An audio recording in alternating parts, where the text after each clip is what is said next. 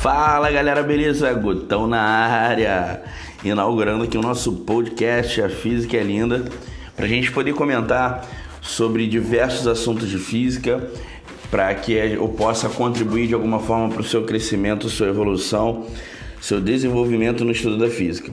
Bom, em primeiro lugar, queria agradecer você que está ouvindo esse podcast. É com muita alegria que eu estou montando é, é essa listagem, essa playlist, né, para poder é, quem tem um tempo bastante otimizado de estudo também não ficar de fora e poder aproveitar ah, tempos que talvez a gente não pudesse estar estudando. Obviamente, não tenho aqui a pretensão de fazer com que alguém aprenda física só ouvindo, mas eu tenho a pretensão sim de te fornecer mais uma ferramenta de aprendizado. É, acerca do que diz respeito à nossa tão linda e apaixonante física. No segundo momento, gostaria de dizer que você é capaz de aprender física gostando ou não dela. É sempre importante pensar que é normal é, ter predileções por matérias, assim como se tem sobre conteúdos dentro de determinadas matérias. Isso não é problema, nunca foi nem nunca será. O que você precisa entender é que dependendo dos seus sonhos, dos seus objetivos e das suas metas, você precisa saber um pouco ou até mesmo bastante pra caramba conteúdos de, de todas as matérias, você gostando ou não. Entendendo que no processo de aprendizagem, é, quando a gente tem uma predileção por determinado conteúdo, a tendência natural é que a gente acabe trabalhando em menos tempo aquilo que a gente gosta, aquilo que a gente curte e acabe levando um tempo maior em cima daquilo que não seja é, não esteja dentro das nossas predileções. Contudo, é importante lembrar que é necessário separar no momento de estudo da física, principalmente para você que é vestibulando ou concurseiro. É, gostando ou não, eu preciso aprender e aprender com propriedade determinados assuntos devido à sua grande incidência nas provas e eu preciso é, não fazer com que determinada matéria seja uma pedra no meu sapato.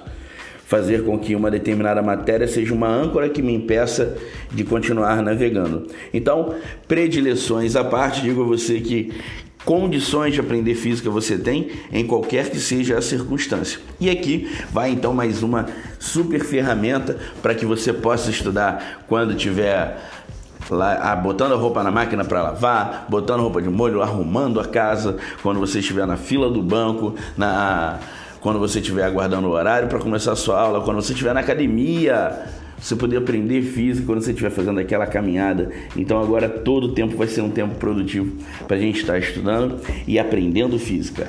Beleza? Então seja muito bem-vindo e vamos que vamos. No segundo podcast, no, segunda, no segundo áudio da playlist, eu vou estar falando um pouquinho de como se preparar para, para estudar física.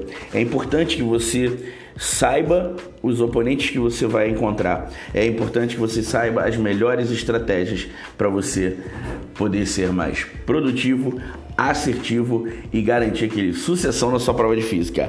Valeu, galera. Tamo juntasso, aquele beijo e a física é linda. Valeu!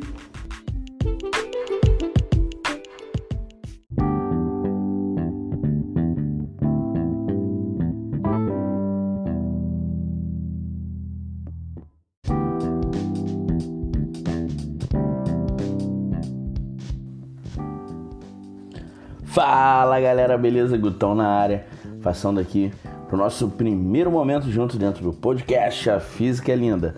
Bom pessoal, nesse primeiro momento eu queria falar com vocês a respeito de como estudar física, como se preparar, como aprender física.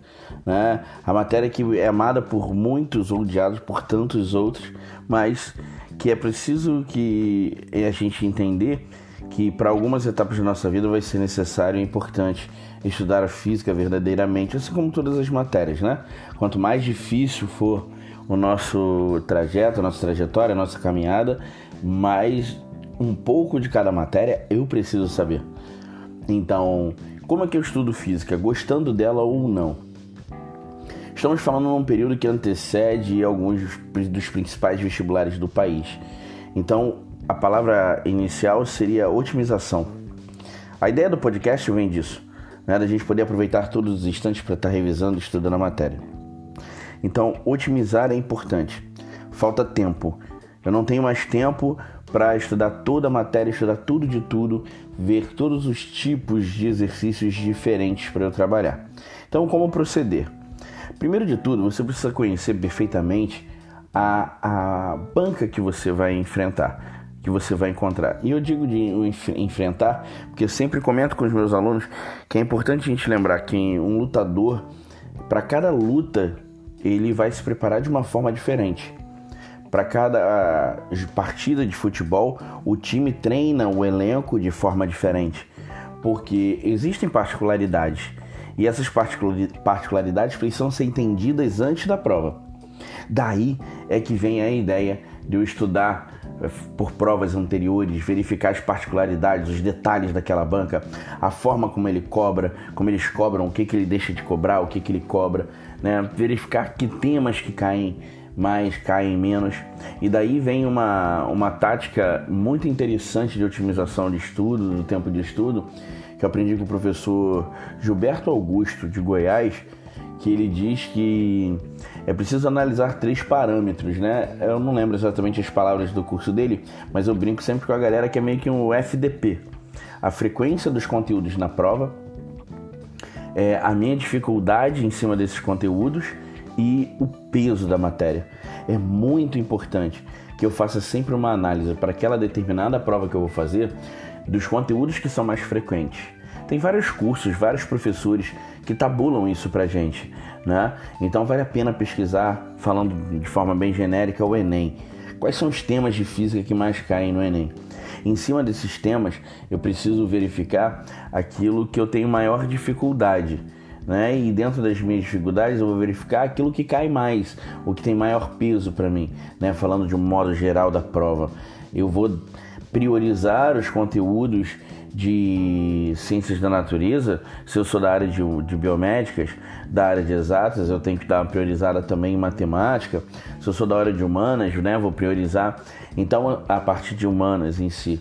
Então, é preciso ter noção é, dessa, dessa possibilidade de otimização em cima desses três parâmetros: o peso da matéria na sua nota, o grau de dificuldade que você encontra naquela disciplina e eu vou priorizar os conteúdos que são mais recorrentes, certo? E aí eu vou trabalhar a minha produtividade. Como é que eu vou trabalhar a minha produtividade? Vale a pena gastar às vezes um tempo para que eu crie uma estratégia. Claro que aliado a um tutor, a um mentor, isso se torna ainda mais assertivo, a possibilidade de dar errado é ainda menor.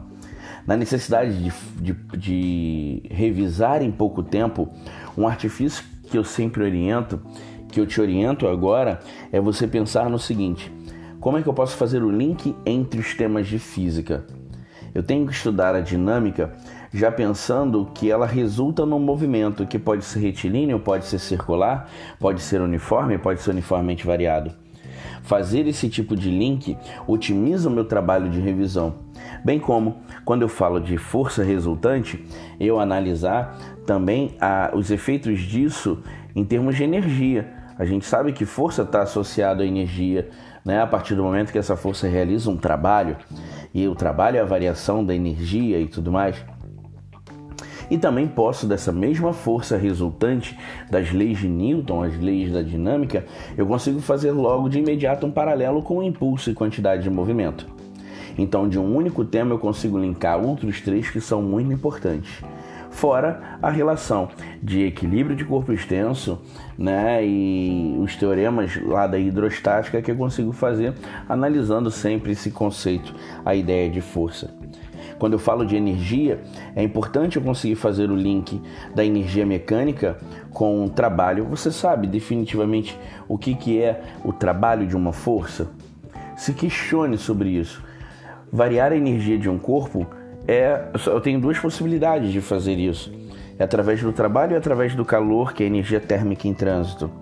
E aí, quando eu falo disso, eu claro que vou cair direto lá na primeira lei da termodinâmica né, que a quantidade de calor trocado e o trabalho realizado ou sofrido pelo gás, interfere, pode interferir diretamente na energia interna do sistema. E aí, quando eu faço isso, eu já consigo cair direto na segunda lei da termodinâmica, onde eu vou falar das máquinas térmicas, as máquinas frigoríficas e o rendimento. É, é importante ressaltar que esse entendimento da energia mecânica também nos ajuda perfeitamente a entender como acontece a relação dos circuitos elétricos, né? a eletrodinâmica em si.